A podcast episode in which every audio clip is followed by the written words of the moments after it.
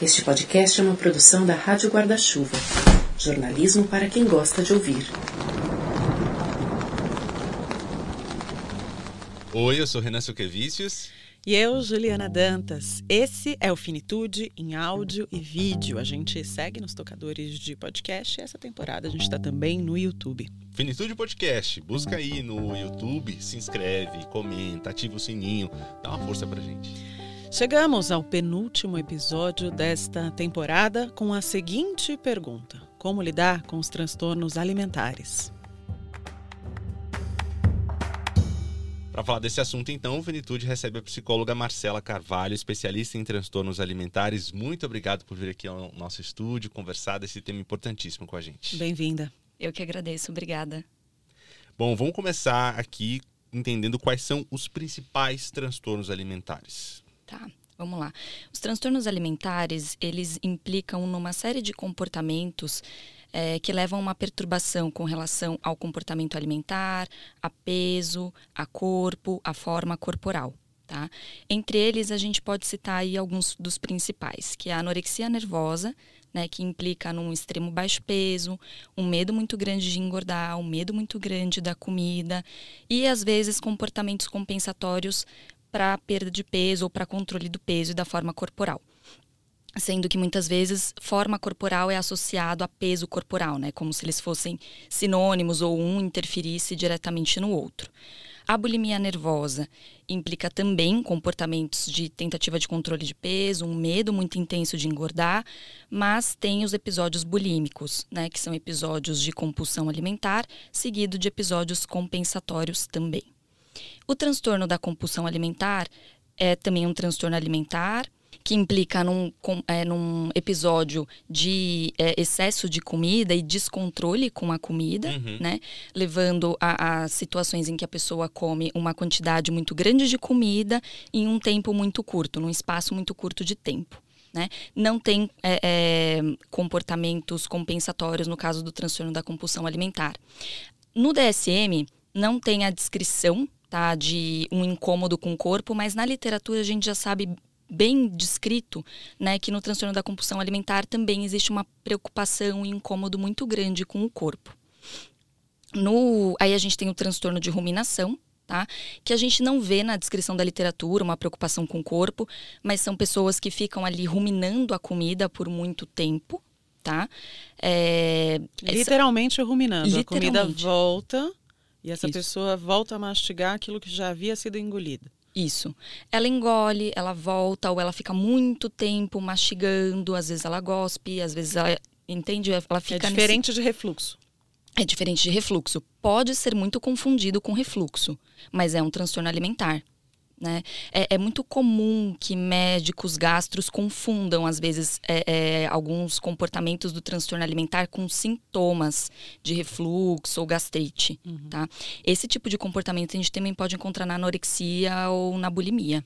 Uhum. Tá?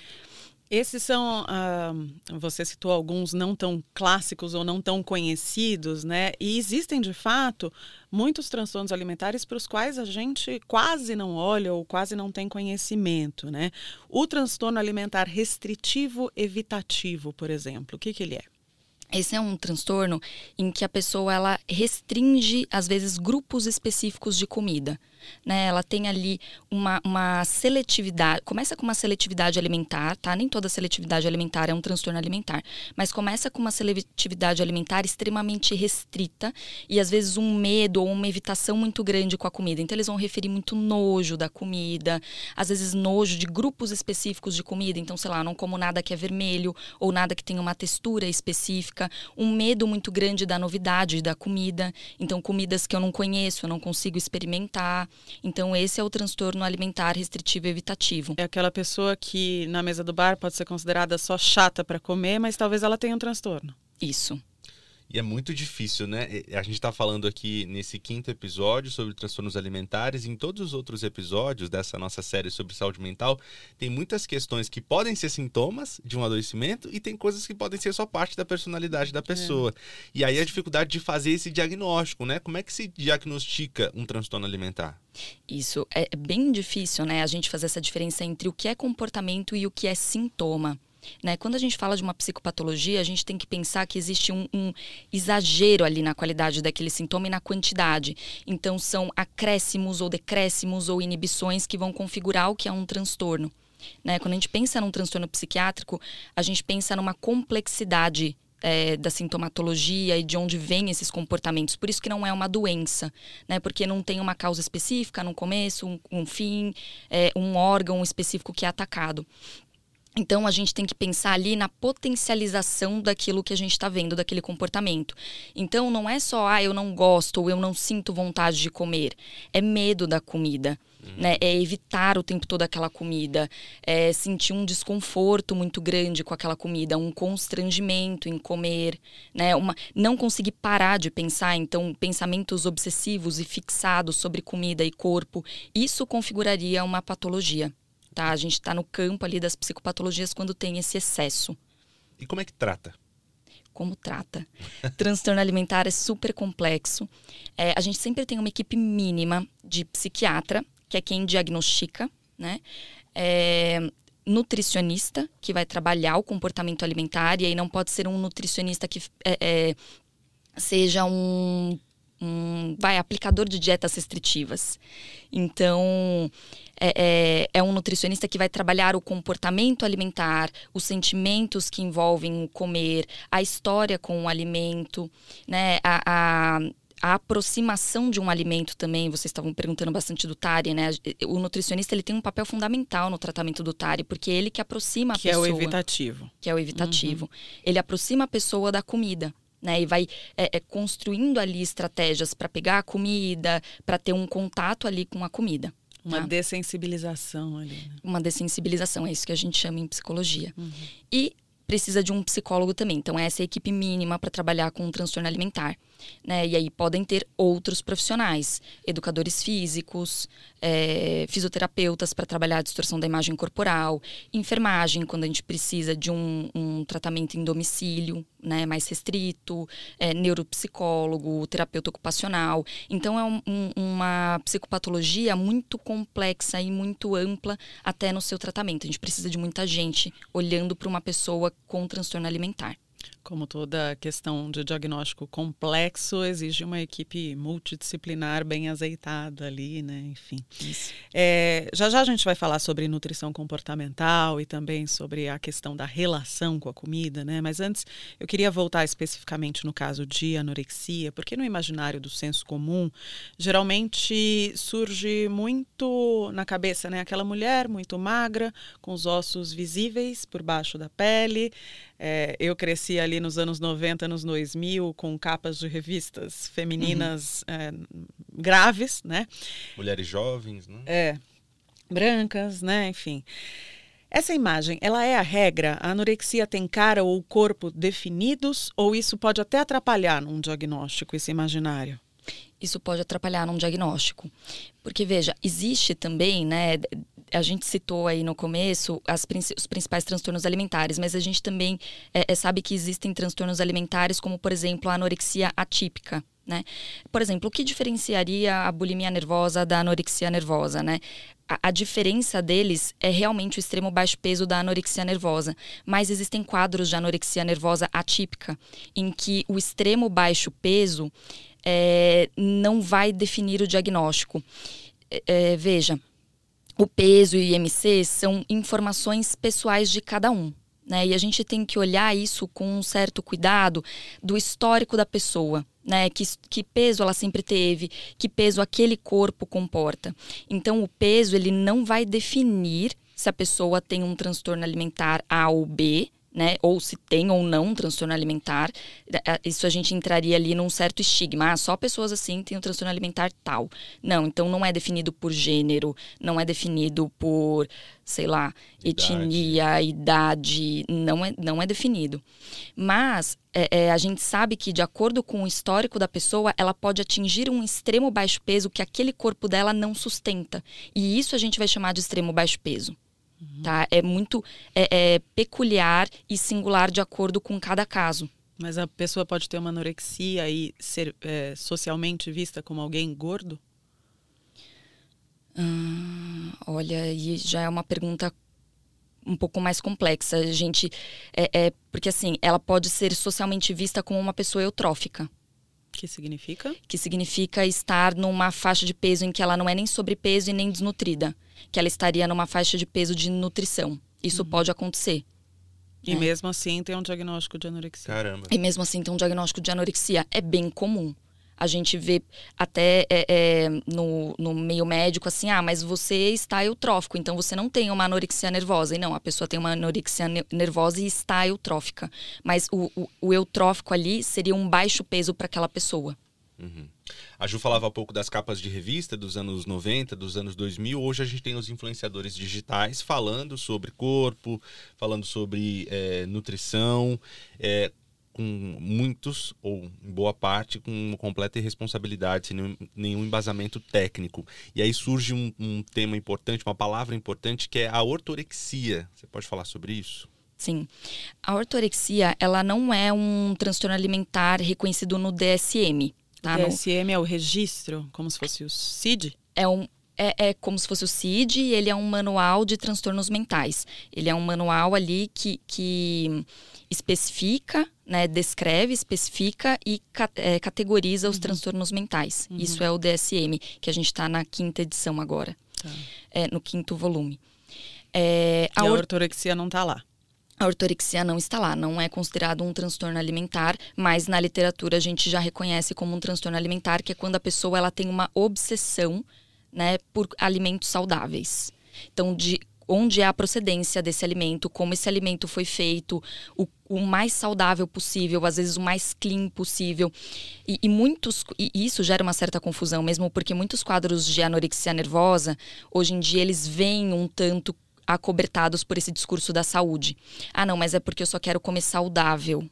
Né? E aí a pessoa corta uma série de grupos alimentares e uma série de alimentos porque este alimento não é saudável. Começa a chamar arroz de carboidrato, carne de proteína, né? Comida deixa de ser comida para se tornar um mero grupo alimentar. Né? E a nutrição passa a ser, deixa de ser um momento de comer e prazeroso e de cuidado e de lidar com a comida e passa a ser um cálculo matemático e quase que uma prescrição. Uhum. E é engraçado, né? Porque o comer saudável é uma coisa, só que esse comportamento deixa de ser saudável se é exacerbado, né? Então acaba sendo um, um, um contrassenso ali, né? E a ortorexia, muitas vezes, ela pode ser aplaudida socialmente, né? Só que digamos que na direção oposta a gente tem a compulsão alimentar, sobre a qual a gente vinha falando, só que como se fosse uma melhor do que a outra, né? Não, a pessoa come saudável, ela é aplaudida, e a outra que tem compulsão, ela não tem força de vontade, né? Basta querer. Voltando nessa questão né, dos influenciadores digitais, é, desse papo coach alimentar, quão é, nocivo é esse discurso de que basta querer? É, são, são os dois extremos, né? É, é, tanto é que em quadros de ortorexia, eu acho que isso combina um pouco com a pergunta que você fez, né? Uma pessoa gorda pode ser, é, pode ter uma anorexia nervosa. É, é bem comum que de uma anorexia nervosa você cicle depois para uma bulimia nervosa ou para um transtorno da compulsão alimentar, porque são os dois opostos, né? De tanto ter um discurso de saúde e isso implicar em uma série de restrições e de é, de criações de classificações, né? Essa é a comida boa, essa é a comida ruim, né? Você começa a ter ali é, é, momentos de, de, de ter acesso a essas comidas proibidas, né? Então, assim, ah, essa é a comida que não pode, essa é a comida que pode. Então, de tanto só comer a comida que pode, em algum momento você vai comer a hum. comida que é proibida. E aí Efeito vem... rebote. Efeito rebote, é aí que vem. Ah, foi falta de força de vontade, foi falta de disciplina. Isso é muito comum. Tem aquela coisa horrorosa que falam, ah, é o dia do lixo. Isso. Falar de comida desse jeito, né? A, a, na compulsão, é, é, a, a, a, ação é sempre comer aquela comida, o junk food, né? Mais trash. A, comida mais trash, o fast food. É a comida proibida. Hum. Então, sempre que é, é vai vir o que é a comida proibida Pode ser o, o, junk food, que normalmente são as comidas mais palatáveis, as comidas mais prazerosas, as comidas mais proibidas. Né? Mais gordura. Mais gordura. Né? Então é aquela comida em que o pessoal passa a semana inteira, não, eu faço exercício, eu não como aquilo e no fim de semana eu posso comer tudo aquilo. Então, quanto menos acesso ela pode ter, né, mais ela fica na falta e depois, a hora que ela tem acesso àquela comida, ela vai comer o quanto ela puder, porque ela sabe que depois a segunda-feira é o dia da dieta. E aí a gente entra no tema das culturas da dieta. Né? Então, é aí que a gente tem esses dois extremos, né? A ortorexia, e aí, assim, o super aplaudido, que é o super saudável, e depois do outro lado, aquela pessoa que não tem disciplina, que não tem força de vontade, mas é justamente por essa criação dicotômica de categorias entre o certo e o errado. Uhum. É correto a gente dizer que os transtornos alimentares atingem mais as mulheres do que os homens? É, e se sim, é, quais são os fatores que estão envolvidos nisso? Então, essa, essa é uma, uma, um dado que a gente tinha anteriormente, né? A gente sempre é, é, achava que mulheres eram mais acometidas do que homens. Mas, na verdade, hoje em dia, a gente vê uma proporção de que para a cada. É, é para uma, uma mulher, três homens podem ser atingidos, né? Uma razão ali é, de uma para três. Uma mulher, três homens. É, é, então, assim, não, desculpa, gente, o contrário. Hum. É, um homem para cada três uhum. mulheres. As mulheres são mais acometidas, mas é muito próximo, na verdade. É, é subdiagnosticado. Tá? Uhum. Porque é muito. É, é, os homens falarem de corpo, ou do incômodo com o corpo, ou do incômodo com a comida, é sempre considerado algo ali é, não do mundo masculino. Então é subdiagnosticado e os homens acabam sofrendo muito com esses é, sintomas que acabam não sendo olhados de perto. Tá? Então, eles acabam sofrendo bastante e podem levar um transtorno alimentar por anos sem ser olhado e sem ser tratado. Então, o correto é a gente dizer que seria uma proporção um tanto parecida. Caramba, mas hum. é nova, né? Para mim, assim, não, não fazia ideia disso. Até porque a gente sempre fala que os homens procuram menos o, o médico, né? Uhum. Cuidam menos da saúde, então certamente vão receber menos diagnósticos de várias doenças. Sim, verdade. É, é comum a gente ouvir de pessoas com um transtorno alimentar é, que elas frequentemente são associadas socialmente ou até mesmo em consultórios, como se elas fossem um pouco ingênuas. Ai, tadinha, é que ela quer ser a capa da revista, moça, você não vai ser. Quando na verdade é um diagnóstico, é um transtorno que pode ter muitas razões ali por trás, né? Tem a pressão estética, que é o mais comum e é o que a gente imagina, mas quais são as outras razões que podem ser fundos é, que geraram ali transtornos alimentares? Tá.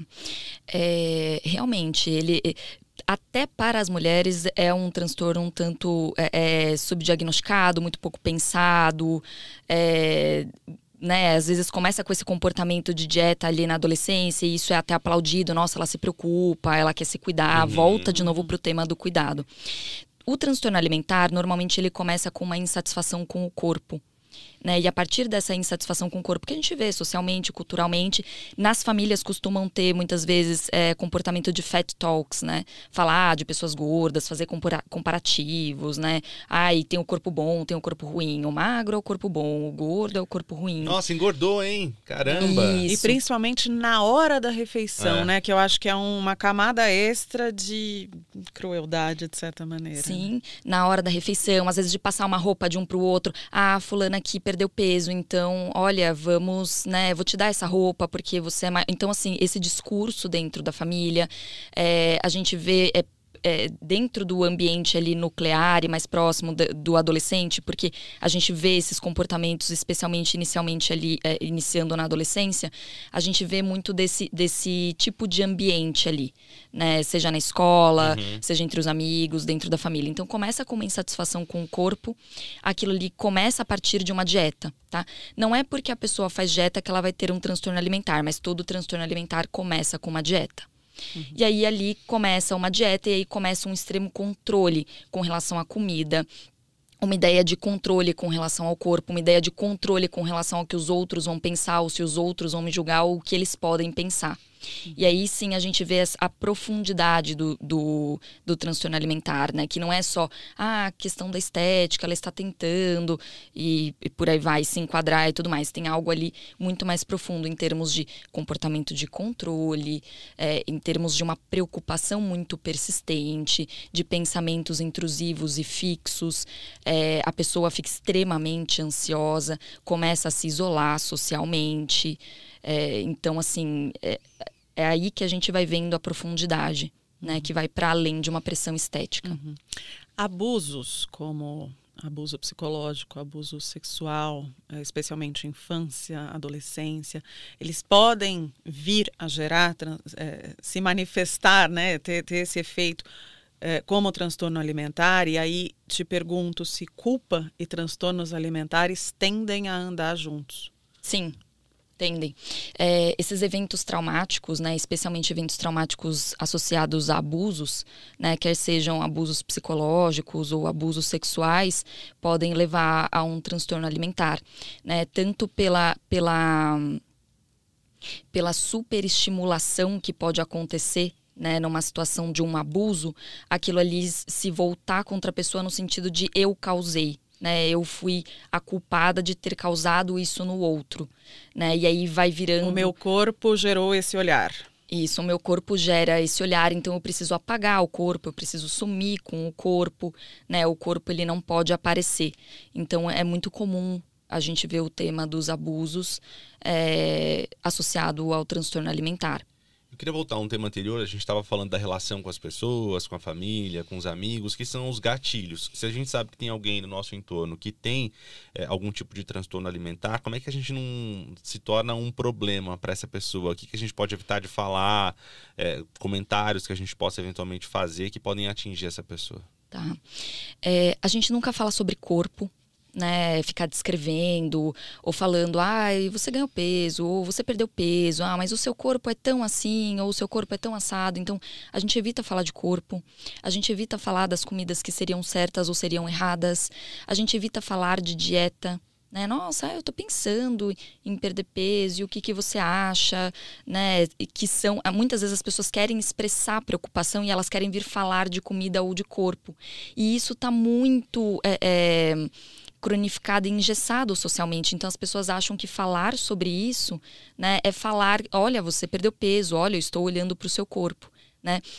E não falar das suas preocupações. Olha, eu estou preocupado com você, eu vejo que você está se isolando, que você está ficando sozinho, que você está com muito medo, talvez você precise de ajuda, né? Esses profissionais são profissionais, especialmente com criança e adolescente, né? São profissionais que cuidam das emoções, então a gente pode ver esses profissionais, né? Ou mesmo quando a gente vai contar alguma coisa para a família, né? No caso de adultos, é, é, de que tem ali um incômodo que a pessoa pensa, né? A própria pessoa poder dizer para alguém, né? Eu penso o tempo todo em corpo, em comida, isso me incomoda muito, né? Quando a gente tem uma relação natural com a comida e com o corpo, a gente não fala sobre corpo e comida o tempo todo. Né? A gente não pensa sobre isso o tempo todo. Então, uma relação saudável com o corpo e com a comida, lógico, não implica em não pensar nunca, né? Mas não implica numa obsessão sobre aquilo ali. Então, é, é, esses comportamentos, ver que a pessoa está mais entristecida, ver que a pessoa está afastada de todo mundo, talvez sejam falas que expressem muito mais cuidado do que falar diretamente sobre os comportamentos ali, é, é, sobre corpo ou algo que reforce mais a parte estética. Tem um. Uh uma dica da Gabriela Maia, nossa parceira da Rádio Guarda-Chuva, hum. quase uma teoria dela. Não sei se é dela, se ela ouviu de uma entrevistada, mas é muito boa. Que é não fazer um comentário não solicitado é, sobre uma pessoa é, se não for uma coisa que a pessoa possa resolver em cinco minutinhos. Então, assim, puxa, tem uma folhinha no seu cabelo, tem, seu zíper tá aberto. A pessoa resolve. Mas falar sobre o corpo dela, falar sobre. Ah, nossa, você tá, você tá perdendo cabelo, né? Você tá ficando careca. Nossa, mas você engordou, cara a pessoa não pode fazer nada sobre isso, né? E ela não te perguntou sobre isso, ela não perguntou opinião sobre o cabelo, sobre o corpo dela, enfim. Acho que é uma dica boa, né? Não, não fazer comentários solicitados. Sim. É, isso reforça a ideia de julgamento, né? É. Ah, olha lá como as pessoas julgam, tá vendo como eu tenho que me preocupar? Uhum, é uhum. isso. É, a gente, pelo menos uma parcela da população, tem medicado medicamentalizado um pouco a comida, né? É como se não fosse uma função, como se não tivesse uma função social, a comensalidade, sentar em volta de uma mesa, uma tradição de família, né? Ah, o macarrão da minha avó, o fim de tarde que eu tomo um café com a minha mãe, com meu pai, que eu não consigo ver é, ao longo do dia, por exemplo, né? Então, muitas vezes a gente começa a colocar a comida num lugar que envolve só saúde, né, que é bastante, mas existe toda uma questão social que perpassa a comida, né, o comer, o ato de comer, de receber, de cozinhar, né. E, e falando de novo do senso comum, a gente tem tentado lidar, é, aliás, a gente tem lidado com a nutrição muitas vezes como algo de restrição. Então, eu vou ao nutricionista para emagrecer. E muitos nutricionistas se comportam como essa função. Então, eu sou a pessoa que proíbe, que restringe, que dá bronca se eu acho que é necessário, né? É, essa noção de que é por aí, que a profissão do nutricionista é só isso, né? Quando é muito mais do que isso. É, como é que a gente muda esse pensamento? Né? E aí queria te pedir também para explicar brevemente sobre nutrição comportamental. Sim, é interessante, né? Hoje em dia todo mundo acha que precisa de um nutricionista para comer, né? É, e um, anos atrás, sei lá, pensando na, na época da, das nossas avós, assim, as pessoas não precisavam de um nutricionista para comer. Então, hoje em dia, a nutrição ela virou meio que uma, uma maneira de quase que é, fiscalização né?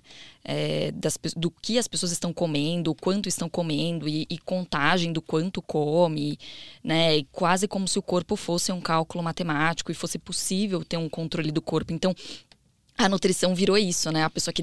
O nutricionista é o cara que dá bronca. Eu vou ver se você comeu ou não comeu. Hashtag Sobe nessa orgulho balança. da Nutri. Ah, isso. Nossa, essa não. hashtag orgulho ah, da Nutri, cara. No Instagram, meu Deus, gente. Para é isso mesmo. Então, a nutrição foi ganhando esse lugar. E aí, é, é, esse espaço de compartilhar, né? É, junto, de cozinhar, de ter um momento é, prazeroso, de conhecer o alimento, tocar, pegar, cheirar, ver a textura dele, como que ele vai ficar quando você cozinhar e construir, né? E até desde pequeno, né? O quanto que é importante a criança conhecer, né? O que, que ela está comendo, né? Pegar, Comida de verdade, explorar. Então, assim, é, virou isso. Né, a nutrição uhum. virou um, um, controle sobre a comida. A nutrição comportamental, né, tanto é que os, os, nutricionistas comportamentais eles vão se ver muito mais como terapeutas nutricionais, né, porque eles vão pensar junto ali com a pessoa é, o que levou ela a ter aquela, aquela, é, aquele comportamento, o que levou ela a fazer aquela escolha alimentar, né? Aí com isso você vai pensando os processos de julgamento e de decisão sobre a comida, sobre o momento de comer, que emoções estavam envolvidas, né? Quem estava junto. Então, e aí você vai vendo quanto outros outras é, é, fatores estão envolvidos naquela escolha alimentar. Né? Como ela come, ela come na mesa, ela come junto com alguém, ou ela come escondido, ela come em potinhos. É, ou vendo ela, televisão. Vendo televisão. Então, qual, qual, que é o cenário de comer? E aí você vai vendo, é, é, a nutrição ela, é, comportamental vai, vai se propondo a explorar muito mais o ambiente, tudo que está em torno do comer. Uhum. Né? Uhum. E não a comida como se ela fosse reduzida a calorias ou como se ela fosse reduzida a um grupo alimentar. Uhum. Né? É voltar a ver comida como comida. Perfeito. Tem a, a, nutricionista, desculpa, Renan, deixa eu só completar aqui. A nutricionista Marcela Cotait, uma vez ela me falou o seguinte: que não adianta você pensar na caloria de um pote de sorvete se você não está pensando por que você acessou aquele pote de sorvete. Então você pode ter acordado num sábado de sol e falar: Nossa, eu tô com muita vontade de comprar um sorvete daquela marca e eu vou tomar na pracinha ali, tomando um sol, que hoje eu tô de folga e quero descansar. Tem você chegar de um dia ruim de trabalho e falar eu preciso afogar as minhas mágoas nesse pote de sorvete. É outra relação com a mesma caloria. Ou você acabou de almoçar, alguém abriu um pote de sorvete, você está aqui conversando, nem notou que você está comendo, quando você vê, você comeu o pote inteiro. Então, a caloria é a mesma. Né? As razões que te fizeram acessar aquela caloria, aquele pote, que importam, na verdade. Né? Exatamente. A, a gente vai trabalhando em cima do comportamento né? E não em cima do dos dados, né? Até com uma certa. E, e aí, de, de uma. Não, não entendeu errado o que eu tô falando, mas uhum. de, até com uma certa cientificidade, né? Como se eu fosse explorar o pote sorvete, como se fosse um dado, um experimento, uhum. alguma coisa assim. E você vai esquecendo até a, o seu posicionamento enquanto sujeito, a sua singularidade frente àquela ação que você vai tomar. É, e tudo isso está ligado com o processo de autoconhecimento, que é quando a gente olha para a nossa saúde mental, né? Quando a gente vai com, passa com um psicólogo, com o um, psicanalista, com o um psiquiatra, a gente vai se entendendo e entende os porquês do que a gente está fazendo, né? E isso tem relação com os nossos hábitos alimentares. Eu queria só dar o crédito correto aqui da frase que a Gabriela Maier falou é, eu acreditei primeiro a Gabriela, porque era uma excelente frase, a Gabriela é excelente, mas é de uma outra pessoa excelente também, a Vanessa Tomazini, psicóloga, falou num episódio do Elas com Elas, podcast que a Gabi apresenta na Band News FM. A Vanessa é especialista em transtornos alimentares. Uhum. Eu queria abrir aqui a nossa sessão de relatos de ouvintes, alguns casos, algumas histórias é, e queria começar com um caso de uma pessoa que não quis se identificar, é, que quis compartilhar a história aqui com a gente. Essa pessoa, uma mulher, não sabe se tem um transtorno alimentar, mas conta aqui que em 95% do tempo ela é atravessada por esse pensamento sobre comida e sobre corpo. Quando ela está comendo, ela está pensando que não deveria estar comendo. E quando não está comendo, está pensando em corpos muito magros, decidindo se vai ou não comer mais. Ela se imagina fazendo exercícios físicos, até suar, se imagina nas roupas que não consegue usar, mas na hora que dá fome, come além da necessidade e aí depois volta esse pensamento que não deveria estar comendo. Um ciclo vai se repetindo. A gente está nessa sociedade, né, que demanda corpos muito magros. O Instagram está aí para isso, a televisão, as revistas, né, é, que continuam por aí valorizando esses corpos muito magros, as pessoas elogiando os corpos muito magros. É, esse pensamento cíclico é um sinal de alerta ou pode ser só uma consequência desse entorno que pressiona por esse corpo magro? Olha, é... não vamos fazer diagnósticos uhum. selvagens, mas aconselho em buscar ajuda. Né? É lógico que a gente está vendo um aumento, tá? E isso vai, vai virar um, uma questão de saúde pública quanto maior a quantidade de selfies e de é, é, postagem de selfies em redes sociais ou de compartilhamento de uma foto de si mesmo, maior tem sido a insatisfação corporal com as pessoas e isso é um fator de risco para o desenvolvimento de um transtorno alimentar ou de um transtorno dismórfico corporal. Então a gente vê é, que o acesso é, às, às redes sociais gera um um risco maior para o desenvolvimento é, de uma relação transtornada com a imagem e com o corpo. E tanto é que houve um aumento na, na, nesse período pandêmico com relação é, a transtornos alimentares. Esse diagnóstico aumentou. Porque as pessoas estão acessando constantemente redes sociais e constantemente as selfies. Então, a gente está vivendo numa sociedade que implica, sim, num contexto em que tem é, é um incentivo para um aumento dessa preocupação e da insatisfação com o corpo e, por consequência, a gente tem aí um risco maior do desenvolvimento de transtornos alimentares. Uhum. Tá? Nessa nossa série Como Lidar com a Saúde Mental, em geral, a gente tem um bloco de perguntas ping-pong. Só que nesse episódio específico a gente decidiu não fazer para dar mais espaço para os comentários que a gente recebeu pela internet. É, porque a gente recebeu bastante e geralmente num tom de sigilo uma coisa talvez um pouco mais tabu. Me pareceu que, em relação aos outros temas que a gente está tratando aqui, é um pouco mais velado, uma coisa um pouco mais por baixo do tapete, uma coisa que não se fala abertamente. Ah, eu te mando por DM, né? Enfim, não fala abertamente. Então, nesse episódio, a gente não vai ter as perguntas ping-pong, vai dar mais espaço para as perguntas e comentários que chegaram pela internet, né, Renan? Tem um outro aqui bem curioso da Michelle. Ela se identificou, colocou o primeiro nome. Ela disse que o transtorno dela está ligado com pressão para emagrecer. Em 2008, ela descobriu que tinha síndrome do intestino irritável. E aí ela parou de comer porque tinha medo de passar mal na rua. Nisso ela perdeu 20 quilos, só que ela começou a ser elogiada por causa desse transtorno. A gente está falando de gordofobia aqui, né? Claramente. E como que essa gordofobia pode influenciar no desenvolvimento de transtornos alimentares? Sim, estamos falando aí de gordofobia. Olha, é, aconselho também, né? Sempre busquem ajuda, busquem profissionais, tá? Especialmente profissionais especializados. Porque sim, Juliana, é um, um tema que fica por baixo do tapete. Tá? É, as pessoas gordas sofrem um estigma muito grande pela forma do corpo delas. Então, são pessoas que é, é, já batem o olho e acham, ah, ela é doente, ela não é saudável. Isso não é verdade. A gente não dá para conferir saúde ou doença. Mas é um preconceito é, disfarçado ali é, de preocupação, né? É, e, e isso. Não, mas é, é, a ditadura da saúde, né? Uhum. Então você tem que ser sempre saudável e eu tô me preocupando com você através da saúde. Então que você coma coisas saudáveis, tem um estilo de vida saudável, né? E na verdade você está incutindo ali preocupação com forma corporal, você está incutindo preocupação com relação ao julgamento do outro, né? E aí a pessoa tem uma perda de peso, então ela é mais bonita, ela é mais legal, ela tem um lugar na sociedade porque ela teve uma perda de peso. Né? Então, são essas as informações que você está passando para a pessoa quando, é, né, ah, tive, como no caso da Michelle, que gentilmente é, dividiu com a gente o relato dela, né? Como no caso dela. Então, quando ela escuta isso, na verdade, você está reforçando um, um, comportamento e até crenças da pessoa, né? De que assim, ah, com esse corpo, então agora eu tenho um lugar socialmente, as pessoas gostam de mim por conta do meu corpo, né? E aí a gente vai aniquilando a subjetividade das pessoas, a singularidade delas, as potencialidades delas, as habilidades dela, que podem estar em qualquer corpo que elas tenham. Uhum, uhum. É, tem um comentário aqui que chegou, é um pouco mais longo, mas eu decidi não editar, que é função jornalista, mas eu me recusei nesse caso, porque eu acho muito valioso. É de uma jornalista que chama Jasmine Olga.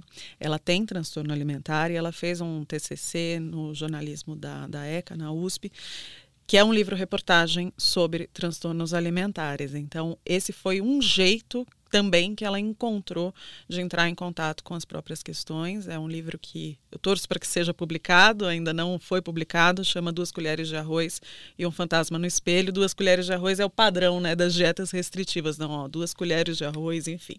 Então eu vou ler aqui o comentário que ela mandou. Ela falou: Oi, Juliano Rinan. Apesar de ter passado os últimos 14 anos de mãos dadas com meu transtorno alimentar, eu só consegui entender que o meu hábito de vomitar todas as refeições possíveis e imagináveis, não só aquelas que teriam sido fruto de exageros, e a minha relação doentia com exercício físico estavam me matando havia mais de dois anos. Desde o início dos episódios de vômito, eu tinha noção do que eu estava fazendo. Eu havia aprendido naquela novela Páginas da Vida, que se eu comesse e colocasse tudo para fora, aquilo não contaria e eu não engordaria. A verdade é que, mesmo em um ritmo frenético de purgação, eu nunca me senti magra o suficiente e o espelho sempre foi o meu pior inimigo. Durante muito tempo, acreditei que tudo isso se tratava de algo inventado. Eu tentava me convencer todos os dias que eu conseguiria parar quando tivesse atingido o tal peso ideal e aquilo não fosse mais necessário, mas esse dia nunca chegou. Pesando 70 quilos ou 50 quilos, a imagem no espelho era a mesma. A sensação de insuficiência era a mesma. Mas chega uma hora em que vomitar ou passar três horas na academia deixa de fazer efeito, principalmente depois de mais de uma década de privação. A verdade é que eu precisei sentir que poderia morrer a qualquer momento ou entender que meu corpo estava entrando em colapso para pelo menos pensar em deixar o vômito, os exercícios e os laxantes em segundo plano. Apesar de ter acesso à terapia múltiplas vezes na semana, psiquiatra e uma nutricionista que acompanha cada passo e cada vômito, ela comenta aqui, o tratamento foi um grande balde de água fria. Não porque eu acreditasse que um caminho até uma relação saudável com a comida fosse fácil após anos de privações, mas porque eu não me sentia entendida. Aqueles profissionais empáticos e especializados no tratamento de um transtorno alimentar pareciam inflexíveis em seus protocolos e, na maior parte do tempo, eu não me sentia acolhida. Me sentia como uma louca bradando aos quatro ventos, algo que nenhum deles jamais entenderia. Sou grata aos profissionais que me acompanharam, mas tenho a certeza de que a única vez em que me senti realmente compreendida em todos esses anos foi quando decidi ouvir a história de pessoas como eu, pessoas com histórias diversas e tão diferentes da minha realidade, mas que compreendiam completamente o que era estar à frente de um prato de comida ou os sentimentos que fazem do vômito o único caminho possível para continuar existindo.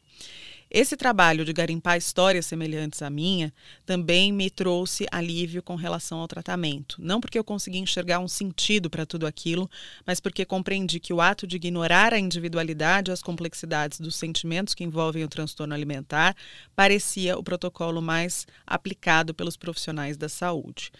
Hoje, com um quadro de remissão e longe de a minha vida estar em risco, sigo questionando a forma como os transtornos alimentares são tratados ambulatorialmente ou de forma hospitalar. E aí, Jasmine pergunta. Mesmo se tratando de um campo de atenção tão recente e de formação específica tão limitada, será que não é hora de os profissionais de saúde terem uma escuta com mais compaixão, em vez de enxergarem o paciente como apenas uma caixinha de diversos sintomas a serem assinalados e deixarem de lado alguns métodos que podem ser mais traumáticos do que o próprio transtorno alimentar? Coloca várias questões aí, né? Não, muito, muito interessante, muito bom o relato dela. Qual é a sua opinião? Olha, é, é, quando a gente fala de saúde mental, a gente tem que ter muito cuidado para não entrar na ortopedia, né? Porque é, é, o sofrimento subjetivo, e é isso que quer dizer a palavra transtorno, né? Por isso que não é uma doença que a gente medica e acabou. É algo que incomoda, é algo que perturba, é algo que é um mal-estar, né? E quando a gente pensa num diagnóstico, né, aquilo ali é muito mais para o profissional ter uma direção do tratamento, né? E ir atrás ali de ferramentas que o ajudem a conduzir o caso do que de fato incutir na pessoa uma série de, de tarefas ou atividades que ele tem que fazer, porque aí dessa forma, de fato, é, é, ele vai se curar ou ele vai melhorar. Né? Por isso que a gente usa o termo, inclusive, remissão, a gente não usa o termo cura, Uhum. né? Porque a gente está falando ali é, é, de, uma, é, de uma questão subjetiva, né? E quando a gente fala de uma questão subjetiva e a gente fala do tratamento dentro da saúde mental, a gente fala em ir, é, é, inclusive, pontuando as potencialidades e é, é, possibilitando atitudes transformativas da pessoa. É, a gente permite ali que a singularidade dela apareça, inclusive. E, e é função do, do profissional da saúde é, é mental e, de fato, dissociando a pessoa do diagnóstico para ela não virar o diagnóstico. Isso é uma queixa muito comum, né? Mas eu não sou só o diagnóstico, eu não sou um transtorno alimentar, não, né? A gente vê uma pessoa ali. Né? Uma pessoa que é, é, desenvolve uma, uma sintomatologia que configura um transtorno, mas que teve uma, uma, uma história por trás também, teve uma construção, teve uma função, teve um porquê daquilo ali aparecer. E é com isso que a gente trabalha. Né? É, é, com essa escuta do mal-estar da pessoa e com essa possibilidade ali é, é, de transformar, de entendendo a história do corpo, que corpo é esse, que história ele ocupa, né? Por que, que é, é, foi ocorrendo tudo o que foi ocorrendo, é, é, como essa pessoa ela se vê, né? Qual é a autoimagem dela, é, como ela se julga, como é, é, esse sujeito ocupa um lugar no mundo. Então, o, o tratamento tem uma série de, de, de dados e, e, de protocolos nos quais é, o profissional pode se apoiar, né? Mas ele não pode ser uma maneira de encaixar a pessoa né? Uhum. É, é, por isso que muitas vezes a gente é, é, se ampara ali na psicanálise, que traz muito desse discurso, né? E não um discurso ortopédico, protocolar, de não sei quantas sessões, e aí você remitiu, e se a pessoa não remitiu naquelas sessões, ela fracassou, uhum. porque você uhum. começa a repetir esse discurso. Sim. Uhum. Tem uma outra mensagem aqui da Natália, ela conta que tem bulimia nervosa, mas só agora, aos 36 anos, teve um diagnóstico médico. E aí ela disse que se tocou desde a adolescência que já sofria com isso.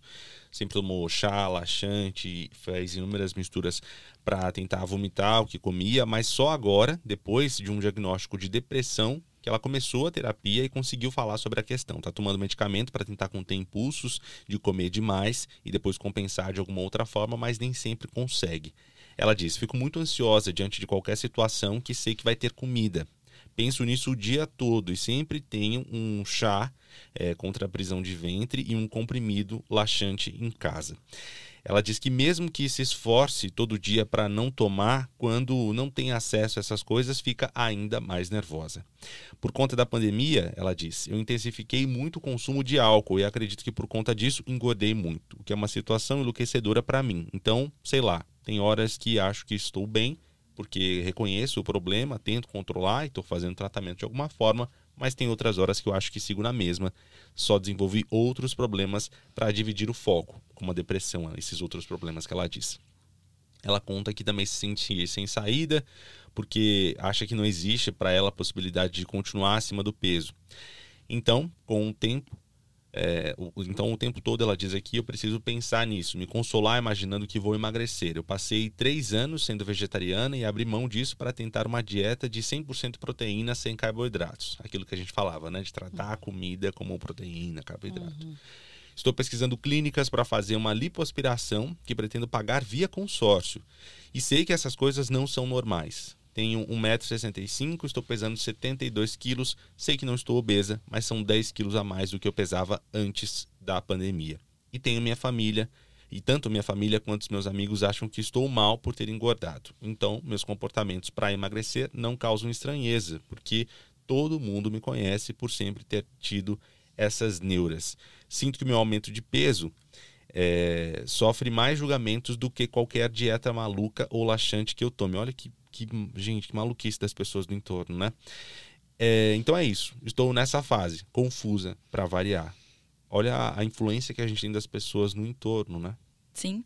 E o quanto esse, é, é, é, perder peso é tão reforçado e é considerado uma coisa tão correta e tão boa que vale tudo. Né?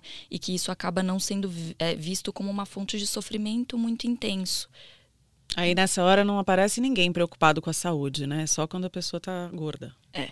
é. Bem isso. Não, é exatamente isso. Né? E eu acho que a gente está escutando pessoas é, que estão trazendo muito também o tema da nomeação. Né? Uhum. Né? Então, nomear um mal-estar ele é importante porque reduz um tanto a angústia, como a Jasmine, é, é, Jasmine, né? Uhum. Falei corretamente. Essa agora foi a Natália, a anterior foi a Jasmine. Isso, uhum. a anterior. A Jasmine, ela fala, né, do quanto encontrar pessoas que também compartilham desse sofrimento foi um alívio. Então, quando a gente nomeia, reduz um tanto a angústia de assim, eu não estou sozinho nisso, né? Olha o meio social, ele reforça isso, né? Então, é, estamos todos incutidos dentro desse tema muito fortemente. Por outro lado, ele pode gerar uma angústia muito grande, de assim, eu tenho uma coisa eu não consigo resolver resolver e parece que nunca melhora. Né? Uhum. E isso me dá muita angústia. Então, é, é, ele tem a sua importância, a nomeação, mas ele também pode virar algo em que a pessoa se sente enquadrada, encaixada é, e não escutada. Né? Então, acho que as pessoas estão falando muito disso, né?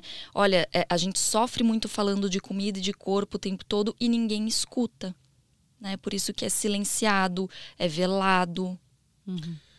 Marcela Carvalho, psicóloga especialista em transtornos alimentares, muito obrigado pela presença aqui no estúdio do Finitude. Foi muito esclarecedor, viu? Eu que agradeço, gente. Espero ter contribuído. Obrigada. Muito obrigada. Obrigada.